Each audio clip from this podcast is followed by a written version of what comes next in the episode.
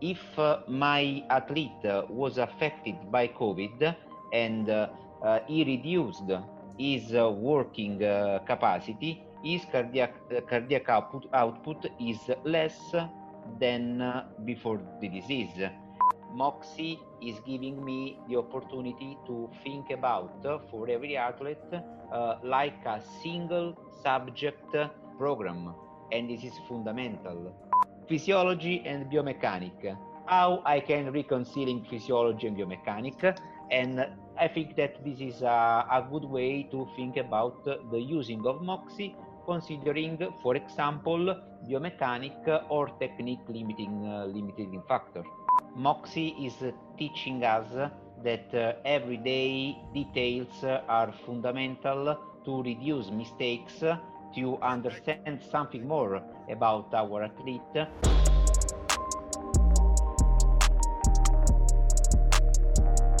All right, Goog, we're live. Welcome to the podcast. How are you doing? All, all is fine, uh, Sean. Thank you for this invitation for this afternoon.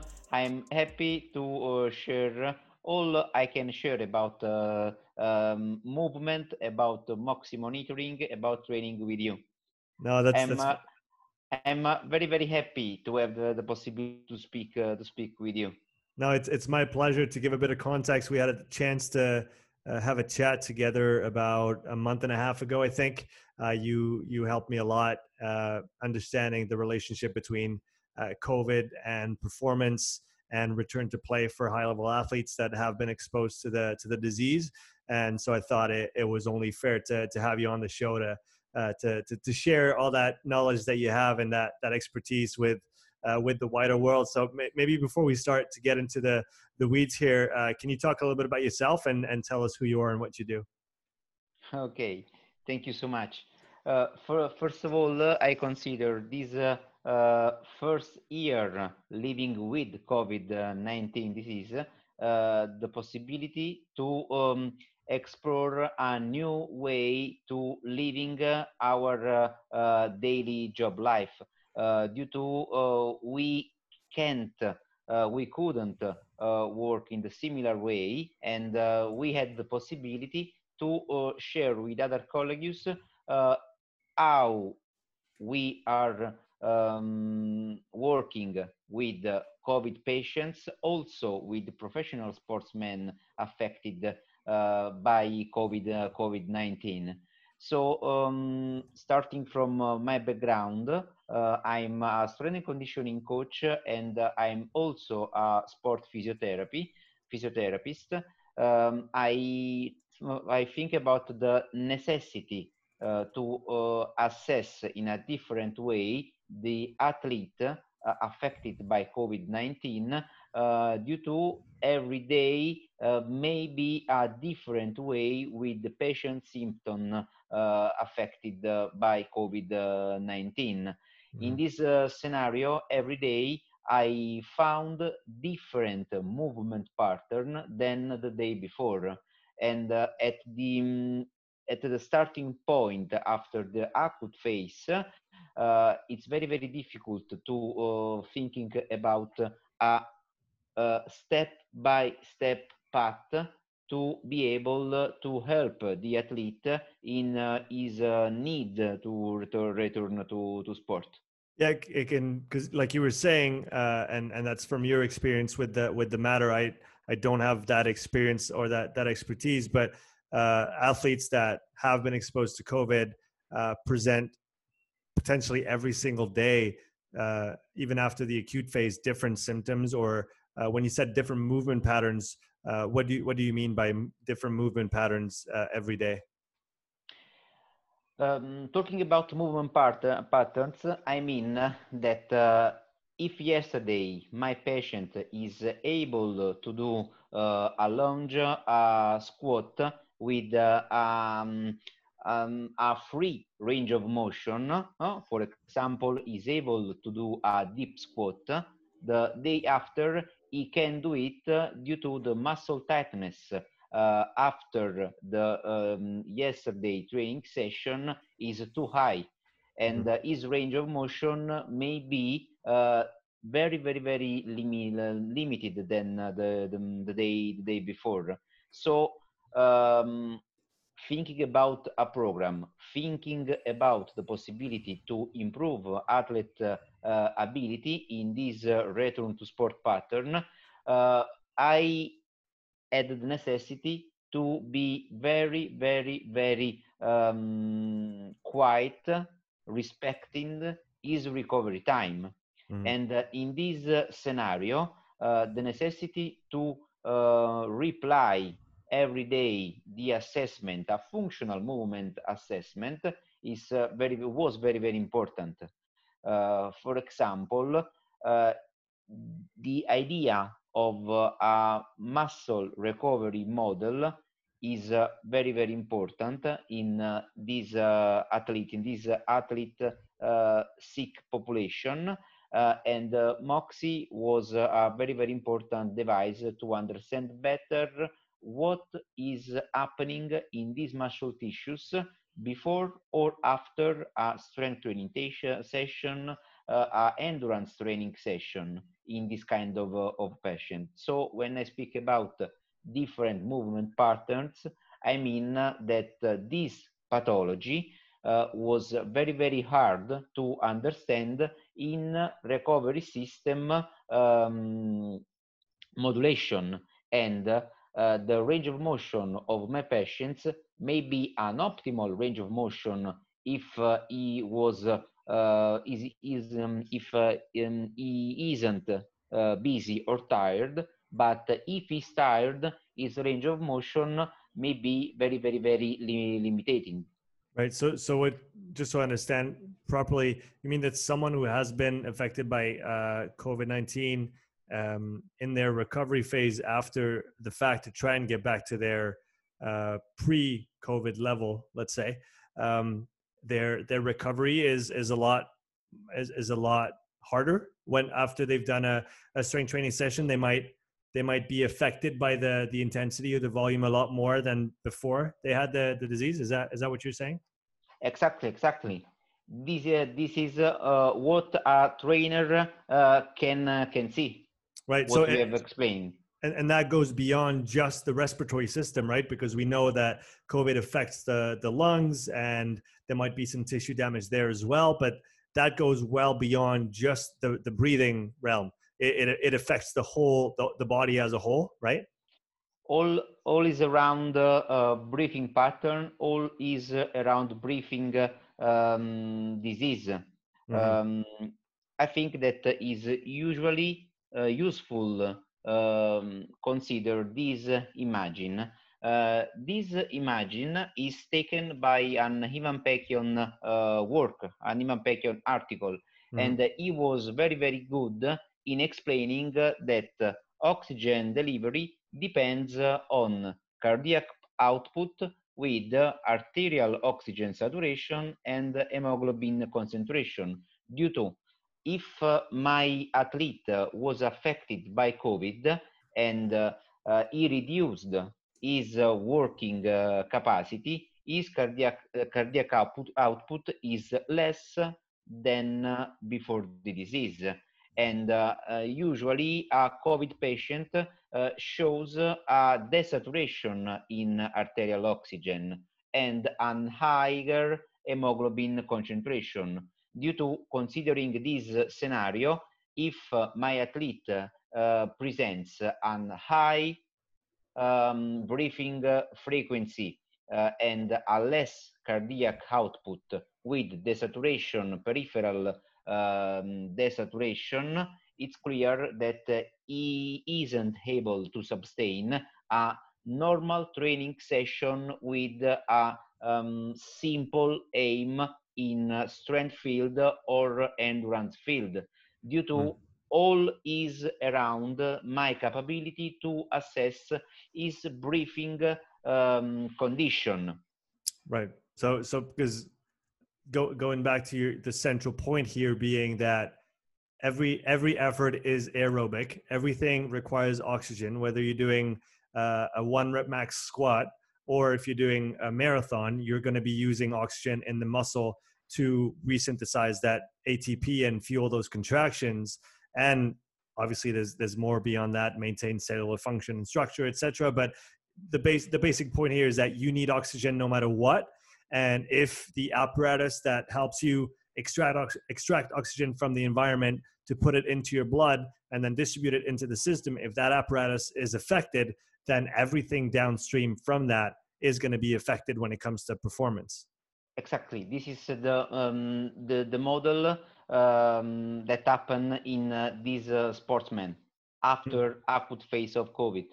Right. So you you see those athletes not being able to necessarily repeat the efforts that they were able to to sustain before. They have a harder time recovering from training. So what has been your approach to understand this?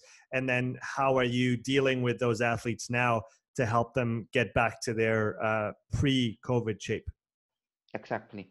Uh, for, first of all uh, i had um, orthopedic manipulative therapist approach. So uh, i prefer to evaluate during everyday session the athlete starting from an objective patient exam starting from the consideration of his uh, uh, pathological symptom, starting from uh, the looking of his posture, um, considering uh, reflex, for example, cough reflex, due to in uh, COVID patients, we can observe two particular aspects.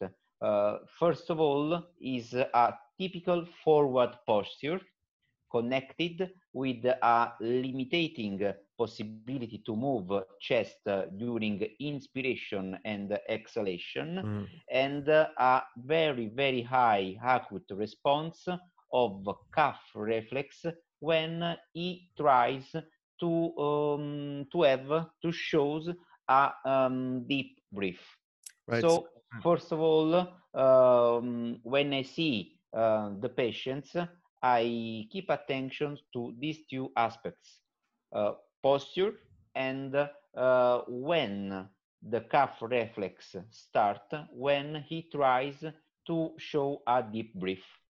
Right. Is, is um, that so, sorry to cut you off on the on the deep breath? Is that something that you measure in terms of volume to determine at at, at what percentage of their maybe FVC they're starting to cough? Is that or or are you doing it on a on a more uh, maybe em- empirical basis of, of, of of assessing whether it's it's very deep or it's a little a little bit deeper. You're assessing trends over over time. How how do you how do you determine how deep the breath is compared to the previous day? Is is what I'm getting at. Measure, measuring is the second step of um, of my evaluation. Uh, due to uh, first of all, I want to understand something about uh, is um, severity and irritability.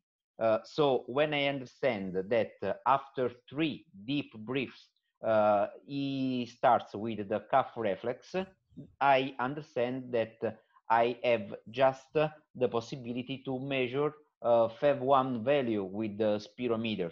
Mm-hmm. So uh, considering that these patients are very several uh, irrit irritability with uh, this pathology nature, nature, first of all, I try to understand what uh, is the best practice considering the necessity of not um, stimulate the irritability, irritability of uh, cough reflex mm. and uh, is typical um, forward posture connected with the muscle, muscle tightness. For muscle tightness, I refer to uh, abdominal muscle, uh, to neck muscle, neck flexor muscle.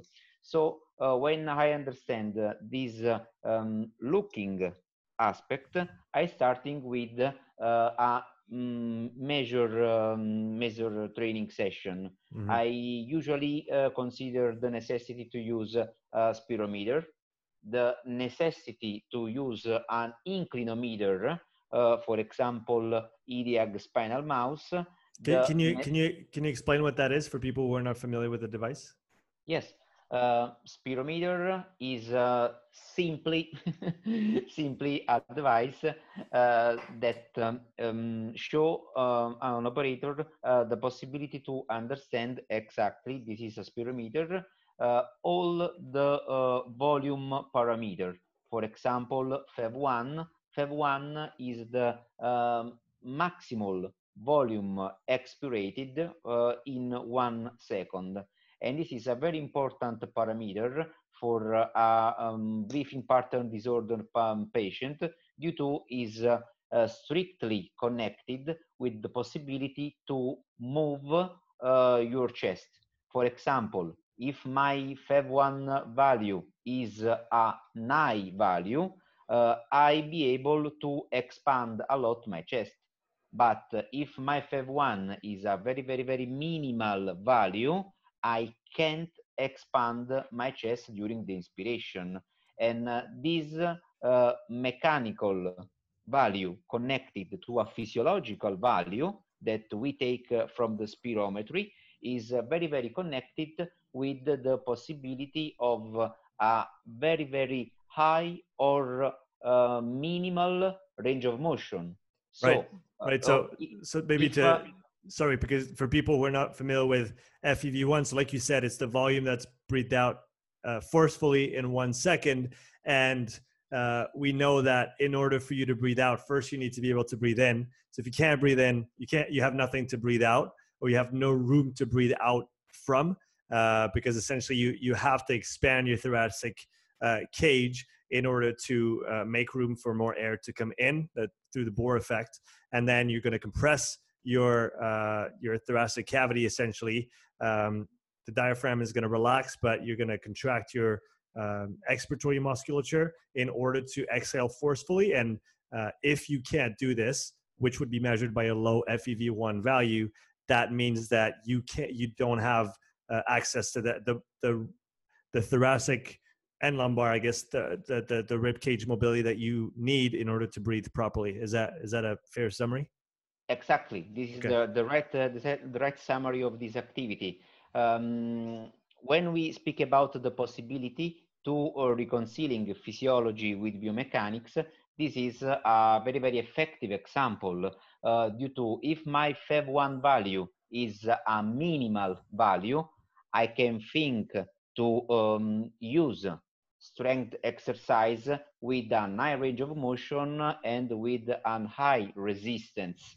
Uh, for example, if we consider, if we think about how our spine uh, move on during a squat, we understand that if my athlete affected by COVID presented when he arrives uh, in the practice uh, in the gym a minimal F, uh, FEV1 value, I can understand to ask him to do plyos exercise or um, lifting exercise with an high range of motion, for example, a deep squat, due to uh, when he tries to uh, train himself in this way, he uh, can sustain a very, very uh, minimal number of repetition due to he, he, isn't able to move his spine uh, with freedom. Mm. So uh, my approach, my approach shared with a lot of colleagues here in Italy, uh, starting from uh, this kind of assessment. So um, objective exam, what about patient posture? He arrived this morning in the practice with a forward posture. This isn't a good thing. Uh, what about uh, cough reflex? What about spirometry? After that, I started thinking about the idea of measure his spine with an inclinometer. Inclinometer is another device that make me able to measure and record the degree of um, three district of my patient uh, spine to understand something about his motor control uh, in the standing position mm in simple exercise. For example, um, uh, forward flexion, spinal forward flexion, uh, side bending. And for um, post-COVID athlete, um, keep information about side bending uh, and uh, spine extension is very, very important due to uh, side bending and spine extension are uh, strictly related with the possibility to breathe in and breathe out deeply. Mm. So, um, considering all the assessment uh, aspect we spoke about, uh, after uh, looking about posture, looking about cough reflex, after spirometry, after inclinometry, I can start in thinking about the possibility of uh, respiratory model that uh, make me uh, able to think about the critical power model. And this is the my idea of making in relation physiology with biomechanics. Mm. Due to uh, if I can't be able to um, to show to going on with deep breathing with a um, considered frequency, I can be able to uh, work with my training with a physiological aim. For example, if um, I think about the possibility to train my athlete into, into improving of strength, I have to think about uh, three fundamental parameters. Velocity for each repetition, range of motion for each repetition, external resistance. And all these three parameters have to be uh, considered in, um, um, in the field of uh, performance. But mm. if my athlete isn't able to move with uh, the right velocity and the right range of motion for this uh, training game, uh, I can't be sure that I'm doing the right thing for my athlete. Right. So maybe to give a, a practical example here, let's say that you have a given athlete, uh, we'll call him George. And so George comes in on day one, and from those assessments that you just listed, uh, he's looking pretty good. He's got good range of motion and his breathing, uh, his spine, his position, his posture, his FEV1 is high. Um, and then on day two, he comes in, and now all the assessments show that he's not doing great that day. Uh, he's restricted in his breathing, he's restricted in his movement. So, how would day one training look, and how would day two training look, uh, depending on that that different that that difference in the assessment? Exactly, exactly. It's a good uh, it's a good topic uh, due to all is around uh, this patient presentation and uh, the daily uh, problem solving uh, for athletic trainers um, is in the necessity to have a different solution in case of my athlete um, is presenting himself today in a very very limiting possibility to move in mm. and his limb so this is the central part of the of the topic so if my athlete george is arriving into the gym and he shows an high possibility to move with an um, high possibility to um, control uh, respiratory system and uh, respiratory frequency, uh, I can I can uh, start with a um, strength and conditioning program for for the day. But uh, I have the necessity to uh, monitor my athlete during his and uh, Moxy is fundamental in uh, this uh, moment uh, due to uh, Uh, I can try to train this athlete with uh, this good presentation but I don't know if uh, he uh, can present a very high recovery time or he needs a long period of recovery between sets or between exercise. Right, because because like... is fundamental to follow to follow the muscle tissue um, and andament during during the training. Yeah, yeah, like you like you said, you you have to be able to see and assess whether the person is recovered from an from an oxygen standpoint right? Because that's what's affected so heavily from by, by the disease itself. Um, so if they can't breathe as well as they should, that's going to impact how fast they can reload oxygen in the system. And so the Moxy gives you um, gives you a, essentially a, a look under the hood exactly at the muscle, uh, the muscle that that has been, um, let's say, solicited during the exercise, and you can tell, okay, how fast is he recovering, uh, and maybe more importantly, when is he ready to do the next one, so that you're not exactly. you're you're, you're not because because from one day to the next, you could see a very different SMO2 recovery trend. Is that is that what you've seen in your in your athletes? Exactly, exactly. Let me let me show. Uh, okay. Um, uh, considering um, Ivan Pekion experience, uh, we can um, be sure that uh, in um, in consideration of what we are summarizing now, uh, I can start a good training with a good presentation, but during the training, my athlete can be bad, they cannot be able to go on into the training program. At the same time, uh, considering the possibility to improving uh, oxygen delivery during the training uh, due to I respect, respect is uh, recovery time using Moxy, mm. Uh, I can um, I can live a different experience with my patient that starting from a bad presentation, he can improve his condition during the training and uh, I can change the training during the same session due to his possibility to uh, moving, his possibility to uh, delivery oxygen is uh, uh, improving.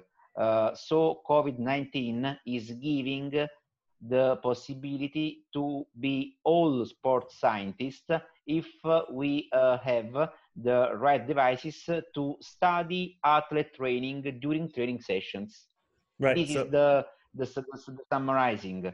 Um, I understand, speaking with um, a lot of colleagues around the world, uh, that COVID-19 uh, it's a very, very, very uh, good uh, very, very, very uh, great problem if uh, I can minding around the problem. But at the same time, uh, COVID-19, uh, it's a very, very, very improving way for smart trainers. Due to smart trainers uh, to solving problems um, for athletes affected by COVID-19 uh, have to um, open their mind have to open uh, their mind to the possibility to share experience with other colleagues. Mm-hmm. and uh, this is what uh, we are doing now. Right. So like you said you can't you can't go in and just do what was written on the paper you have to assess the person and then you have to monitor them every step of the training so that you can adjust your your decisions and your prescriptions uh, set by set almost rep by rep depending on the presentation of the person and how their status might actually change during a single training session. Exactly, exactly. Yeah. Um, in the first part of um, of training a post-COVID uh, athlete is uh, fundamental every day working with breathing exercise due to uh, we have to uh, reconditioning a system uh, falling down uh, due to the infection is mm. fundamental. And when you talk about breathing exercises, can you can you give an example of what what kind of breathing exercises? Is that something that you can do uh, without any uh, devices, or is that something that necessitates some kind of training tool in order to to do those different training pro- uh, breathing protocols? Every every kind of approach is necessary for this kind of patient. For example, into the first time it's uh, difficult for this patient uh, working a lot with a device. For example, uh, SpiroTiger, if we want to consider uh, um, into the first part of the retraining, uh, the um, normocapnic hyperpnea, mm. but not because SpiroTiger is not adapted but uh, because uh, these patients, uh, after this infection, lose the possibility to perceive and to control all uh, their chest, all their cervical spine or their lumbar spine, uh, but not only. a lot of patients uh, show that they um, can't be able to control uh, their body weight. So mm. during a good training with SpiroTiger, I can feel my body weight movement and I have to uh, adjust my posture. Uh, and um, during the first part, uh, the warm up of breathing exercise of these patients um, may be done without uh, a device, uh, considering, for example, Buteyko approach, um, nasal breathing, uh, just for the possibility to uh, make the patients more, more, more uh, confident with uh, his body. Mm. But, uh, but when he's starting feeling better, the ribs movement, the diaphragm movement, the abdominal muscle activity during breathing out, this is the moment to pass to normocapnic, normocapnic hyperpnea. Due to these patients needs to pass from an high respiration with a forward posture. They have to pass from this way of um, breathing to uh, diaphragm breathing pattern. Right. And, so and, and SpiroTiger is uh, fundamental. Right. It's fundamental for for the possibility to training uh, respiratory muscle uh, endurance. Right. So so so like you were saying, you you need the uh, you need the athlete to first uh, regain, I guess, control and and and maybe even uh, how to say that. Just yeah, control is, one word that comes to mind. I had another one that's that should come back to me in in just a second. Um, awareness. They need to regain awareness exactly. about their breathing, and once that's reestablished, then you can move forward and actually train the system but first you need you need the system to actually be there and and work as it should before you can add because because again SpiroTiger is is a tool and it's literally adding a load onto your respiratory system. So first you need a respiratory system then you can start loading it with with a tool such as the SpiroTiger. Exactly exactly. This is the matter. Um, but um, we can be more more more uh, uh, easier in explaining uh, this uh, this model.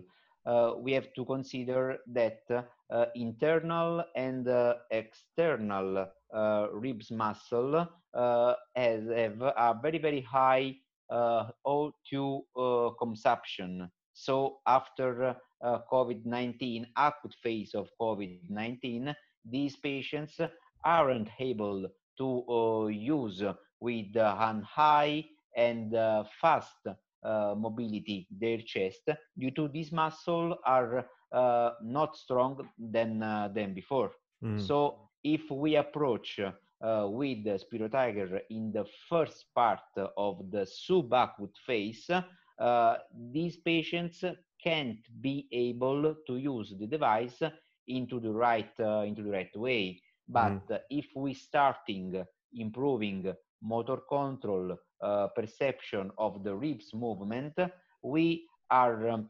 um, more confident with the, the, possibility to use SpiroTiger uh, faster and in a good way, improving patients' uh, performance.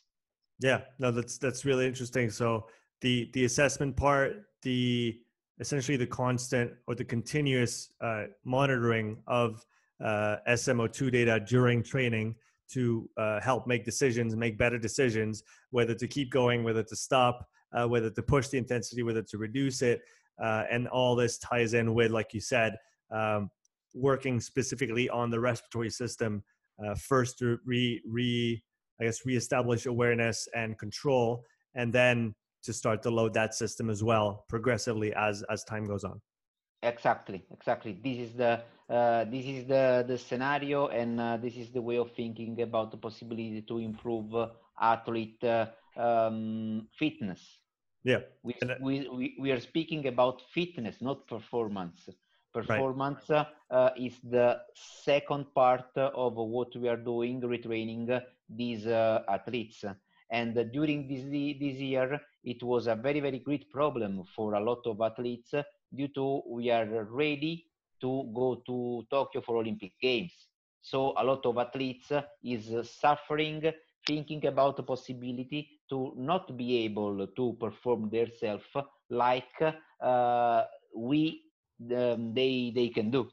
Mm. Yeah. So so, so COVID nineteen is a very very very world challenge. Yeah, yeah, I can I can see that, and and so for everybody who's listening, coaches and athletes, if you if you have doubts and questions, uh, I'll make sure that all of uh, uh, Guglielmo's contact information is in the description of the podcast. So if you have questions about this, I highly encourage you to reach out to him uh, to, to, to discuss those matters directly. Uh, Guga wanted to move uh, to move forward and talk a little bit about beyond beyond COVID. So if we if we talk again about uh, if we talk about performance uh, without without COVID this time, and and so uh, what Moxy has has brought to you in terms of the way of um, the way of approaching uh, physiology and performance and uh, potential uh, limiting factors in performance. So what what is your what is your view on on that at the at, at this time? Moxy uh, changed my way to think uh, about the step-by-step program for uh, an endurance athlete in particular. Mm. before uh, I I met Moxy uh, because I have to do that. I met I, I met Moxy like we can uh, meta person, uh, I can't be able to think about the individuality. Moxy is giving me the opportunity to think about uh, for every athlete uh, like a single subject um, program, and this is fundamental uh, due to uh, I have the possibility to uh, thinking about a limiting factor in, uh, in general after a general assessment of the athlete, uh, considering his way of moving, his uh, way um, of training into the gym, or his way to train uh, into the into the track. But uh, using Moxy, I can understand better all the parameters that affected his performance during training or during the race. For example, um, if uh, I'm working with a middle distance runner and um, considering his way of motion, I see that uh, um, in his running biomechanics, he isn't able to uh, flex his hip uh, during uh, his um, his way of of running. Uh, Moxy give me the opportunity to assess, to have an evaluation about his flexor, hip flexor muscles. And I can understand in this way if this way of uh, showing a running technique um, is improving, improving with a right uh, program focused uh, on this muscle or not. For example, um, an Italian athlete, a good Italian athlete, Daniele D'Onofrio, is a marathoner. He uh, shows a running technique um, only um, focused on um, hip extension. Is mm. a very, very, very um, minimal degree in uh, hip flexion during his action. But this is a very, very efficient technique for Daniele uh, because assessing hip flexure and hip extension muscle of Daniele with Moxy, uh, this is a very, very balance between oxygen up, uh, uptake and oxygen consumption. And if we um, didn't have Moxy, we can understand that we can't touch Daniele in his running technique. Right. If, if I think about the possibility to um, uh, set up uh, a gym program for improving uh, his uh, muscle strength in um, hip flexion, uh, probably I uh, I can broke this balance. Right. And right. and this is the bad thing that a trainer can do for a middle distance or a long distance uh, runner technique and efficiency. So yeah. we are coming back to the uh, topic physiology and biomechanic. How I can reconciling physiology and biomechanic, and I think that this is a, a good way to think about the using of Moxy considering, for example, biomechanic or technique limiting uh, limiting factor. But yeah. the best uh, activity that uh, Moxy can um, can give to, to me is uh, understand during the training session when I have to say to my athlete, stop. Today we have done all we can do uh, and this is a very very very important update uh, because um, during a um, training week um, if before Moxy using uh, i usually programmed two days of hard training session uh, using Moxy and uh, stopping uh, my athlete uh, when I understand with Moxy that today he isn't able to go on with a high intensity training, now I can program a week with three or four high intensity training because uh, I'm focused uh, on uh, his muscle recovery. Mm-hmm. Now, I wanted to come back to what you said before about the technique. That was super interesting. Uh, when you when you mentioned your your athlete or the athlete that you worked with, I thought of uh, Michael Johnson and his sprinting technique, which is uh, not per- perfect if you if you look at it from a textbook standpoint. Uh, most most runners would probably lose a couple hamstrings if they ran like he did, uh, but for him, that was the right way to run. And like you said, before you go and change somebody's technique, you might want to determine whether that's the the best way for that person to run, uh, or execute any other sporting movement. Uh, because if you go in with just a myopic view of uh, the, I guess the uh, the biodynamic side and the and the and the way that they move, uh, you might you might lead. Well, you you're missing half the picture. You're not looking at what's going on on the physiology or uh, in the physiological realm, and so those two need to be assessed together. Uh, to to draw conclusions and inform training or technical changes uh, because otherwise, like you said, you might break something that is working perfectly well. this is a, a, very impressive example for an Italian uh, speaking about Michael Johnson. Due to here in Italy, we uh, love Michael Johnson like man, but we hate Michael Johnson like athlete uh, due to during uh, Atlanta 1996 Olympic game games he broke Pietro Mennea world record on 200 meter on track. So uh, he's a very, very lovely man, uh, but we hate him like athlete uh, due to his keeping out our uh, best athlete on track out from the world record. Yeah, but yeah. this is a very impressive uh, example, a very impressive example. His running technique is good like uh, that way. A similar um, minding uh, was done after uh, uh, London Olympic Games about uh, Usain Bolt uh, starting technique during mm. the race, mm. focusing the um, minding, the reasoning around his hips movement during the first step of his running. So a lot of uh, physios speak about the possibility to improve his motor control to be more efficient into the starting, into, into, into the start. Um, at the end, his trainer, his trainer reply in this way. Usain is the best athlete of the world. I don't understand why I have to think about the possibility to change something in uh, his way to perceive his hips during the start of his race.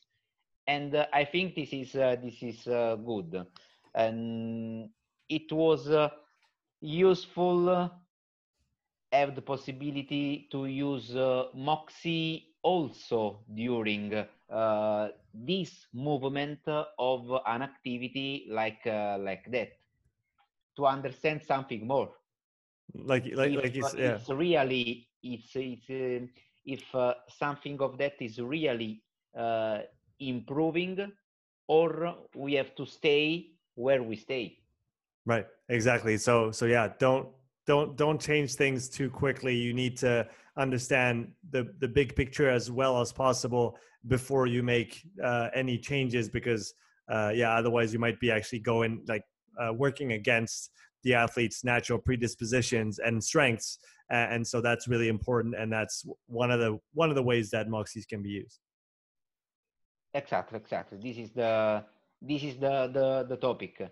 Uh, Moxy is a, a, very very very important device for a smart trainer that uh, he wants to study all is possible to study in uh, his athlete during uh, training after training also after training uh, because uh, another interesting uh, application of Moxy for me is using the device two hours after training three hours after training when my athlete is resting. Uh, due to I think that uh, the idea of uh, monitoring the focusing muscles Uh, after training is uh, it may be useful to understand how his recovery time is going on. So mm. I think uh, that I can ask the um, intervention of a manual therapist if I see that two hours after training, three hours after training, four hours after training, my focus muscle, for example, hamstring, are um, not able to uh, uh, delivery and to, to consume oxygen. So this is a useful possibility to use Moxy to help in a different way reasoning for my athlete. Mm. Uh, what what would you see concretely on the on the graph? What would you see uh, when you when you have a, a muscle or a muscle group or an area of the muscle group? I guess to be more precise with one Moxy, um, what would you see that allows you to determine that maybe that muscle is not recovering properly from the training and needs uh, some additional intervention in order to optimize this? Good. For, first of all, uh, now after uh, four years of mistakes, now I can say you that it's fundamental to um, have some data um, as baselines. Mm. For example, I, I have to be clear in this point. Um, starting our training period, I usually record uh, the SMO2 of my athlete um, in uh, rest position. For example, for quadriceps, uh, hamstring, and calf in the standing position. Stop. And I record the data. For example, uh, quadriceps, uh, SMO2, mm, 80%, okay, into the simple standing position, right?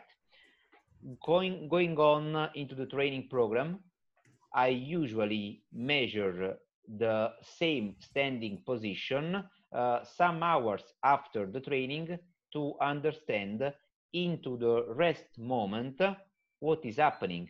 For example, if uh, uh, before the training uh, in stand, standing my athlete uh, show an 80% of uh, SMO2 in his quadriceps, then uh, we train with Moxy and all is fantastic. After two hour, hours of the training into the same standing position, two or three or four hours after training, if he shows uh, 50, 45, 60% of um, SMO2 into the same rest position, uh, I can assume that uh, his recovery is uh, isn't so uh, fast uh, like I can minding before. So would so, you? So would, would would you infer then that if there's a low resting SMO2 value compared to his normal value, resting value. Uh, I think I, I think so, and uh, this is one of the topic that I want to speak with uh, with Evan. So if uh, Evan can uh, see this uh, this podcast, I'm sure he will. He can think about he, he, can think about this possibility. Yeah. I think that this may be um, a research question or a study question. Mm. due to I think that um, it may be related uh, this um, this aspect with the time of recovery or with the possibility that uh, the fatigue uh, can't be my athlete able to uh, breathe in a good way. Mm-hmm. Could could it also be um, maybe like a centrally mediated uh, um, parameter in the sense that I'm just thinking about high resting muscle tension. Exactly. And, and, exactly. and the fact that, uh, well, higher tension requires energy.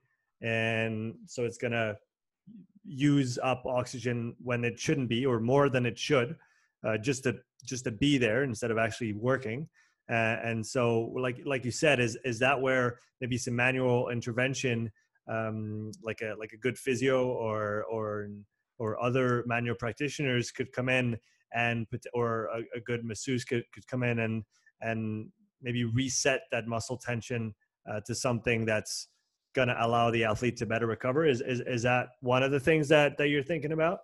Exactly exactly. This is uh, uh, this is what i think about uh, to help my athlete to uh, recovery faster thinking about the training week uh, program thinking about the um, training aim thinking, uh, focusing uh, on the performance. Mm-hmm. Yeah, that's that's really interesting. It, it reminds me of uh, reading Charlie Francis's uh, Speed Trap and how instrumental the manual therapists were in the readiness uh, of their of his athletes, of his sprinters, and that essentially that yeah muscle tension had to be modulated precisely in order to uh, essentially give the athletes the best um, the, the best hardware to to to perform uh, knowing that if you have too little tension you're not going to be able to to contract fast enough and and, and produce enough force and power. And if you have too much tension that's going to hinder your performance as well. So it's kind of a that that perfect balancing spot between the two that you want to reach. And and so your your theory uh, is, is that with SMO2 you might be able to monitor that and and exactly. and, and, then prescribe intervention sorry interventions based on that measurement exactly Moxy is uh, teaching us that uh, everyday details uh, are fundamental to reduce mistakes to understand something more about our athlete to uh, understand that uh, we can uh, do a lot of mistakes if we don't consider details Right. No, that's that's that's very well put. Very well said. Uh, Google. The last topic I wanted to talk uh, to you about today is that of uh, motion tracking system. We talked about the physiology. We talked about uh, the bioenergetics. But like you you mentioned uh, a couple times uh, since we started talking, there is the movement aspect. There is the biomechanic aspect. There's the that that that side of the equation that has to be considered as well. Um, so, and I know you're working on uh, a, a, new motion tracking system uh, that is going to potentially help us to, to, to bring those two worlds together the world of physiology and the world of uh, biomechanics. So can you talk maybe about uh, to give a bit of context to this what current technologies are available to, to track motion in athletes and then uh, the uh, and then talk about the project that you're currently working on? You're welcome sean uh, i'm happy to have the possibility to speak about our project um, three years uh, ago, speaking about with a friend of mine, is a physician. Um, I said to Marco that uh, uh, as a human motion uh, operator worker, uh, I'd like to know more about my way of moving during exercise to understand if during a long time exercise like uh, um, CrossFit session, uh, like a long running session, how my joint uh, are changing uh, their way of move in the um, number of degrees, flexion, extension, rotation uh, related to exercise parameter. For example, now using accelerometer, I can uh, be able to understand that after a long run, I have done um, 182 um, pace uh, per minute. I know that my um, length, step length is uh, one meter and uh, 20 centimeter, but I don't know how I had realized this parameter.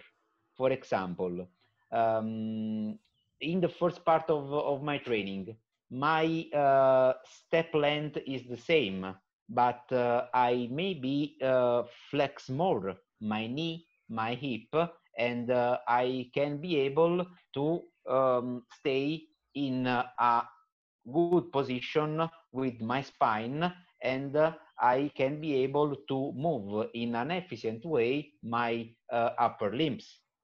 But I don't know now if uh, into the middle part of the training, at the end of the training, I respect the uh, step length, changing my way of uh, using my joint. So uh, at the end of the training, my muscle soreness is related to my motor control of the specific gesture changing. This is uh, our um, studying question. So uh, starting speaking with uh, my friend, um, we shared this uh, idea with uh, uh, physics um, human motion engineer and now after three years of um, meeting of idea of studying um, design we are starting with the remote project uh, a project um, help from the European Union uh, into the Horizon 2020 projects. And our aim is uh, realize a new device uh, for the real motion tracking. Uh, and our final aim is be able to elaborate a complex model of human motion recording all human joint uh, movement during the exercise to have the possibility then to think about the muscle activity due to considering the simple uh, physic subject in uh, motion analysis topic, we know that uh, um, the degree variation of joint movement is related to the force applied to this joint. So this is a very, very, very large and high field uh, that we want to link connecting in it with the physiology, with uh, the um, uh, respiratory model, critical power model. So I have to do a lot of things uh, all, uh, all my life long yeah, you you have your your plate is full, as we say, uh, and it, yeah.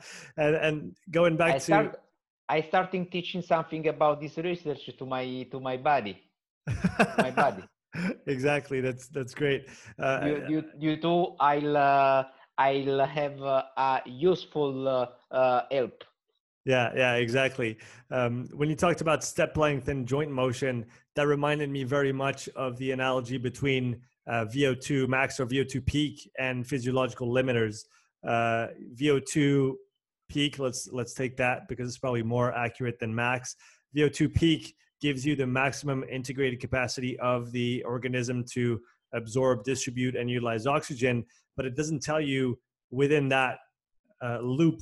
Uh, it doesn't tell you which system is doing what and how much, and which one is is kind of maybe falling behind a little bit relative to the other ones in the same way, uh, like you said, uh, step length gives you one data point, but being able to see how the joints move in real time tells you which joints is doing what or which angles are changing throughout the race uh, or throughout the exercise uh, in order to essentially going one level deeper right? Just like moxy and, and, and vo2 and those other technologies allow you to, to get one level deeper on the physiological side that joint motion tracking is going to allow you to go one step deeper on the biomechanics side.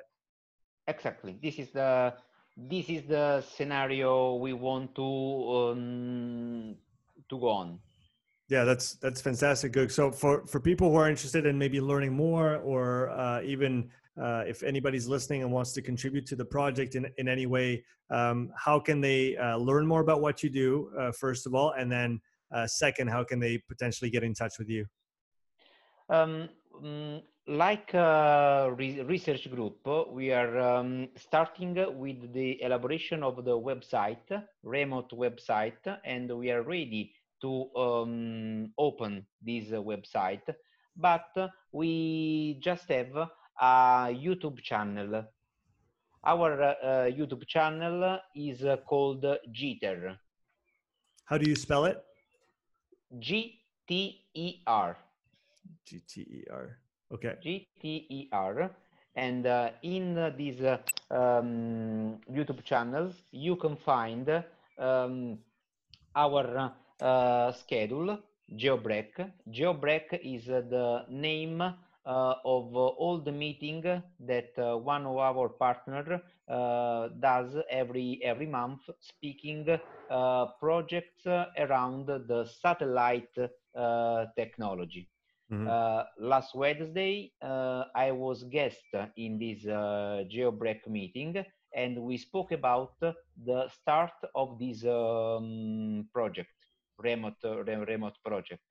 Um, in this uh, in this time before the opening of our website i am available for uh, all kind of uh, information a user a patient a colleague wants wants to know that's fantastic. So uh, I'll make sure to link all this in the show notes. Uh, Guggen, I also know you post a lot of good stuff on, on Instagram, so I recommend that people go uh, follow you there. Uh, it was a, a, real pleasure to have you on the, the podcast. Thank you so much. Thank you so much for sharing all this with, uh, with the audience. You're welcome. You're welcome, Sean. I think this is just the first possibility to share something with you and with your community. I, I look forward to the to the next opportunity for sure. Take care. Okay. Thank you so much. Bye bye, Sean.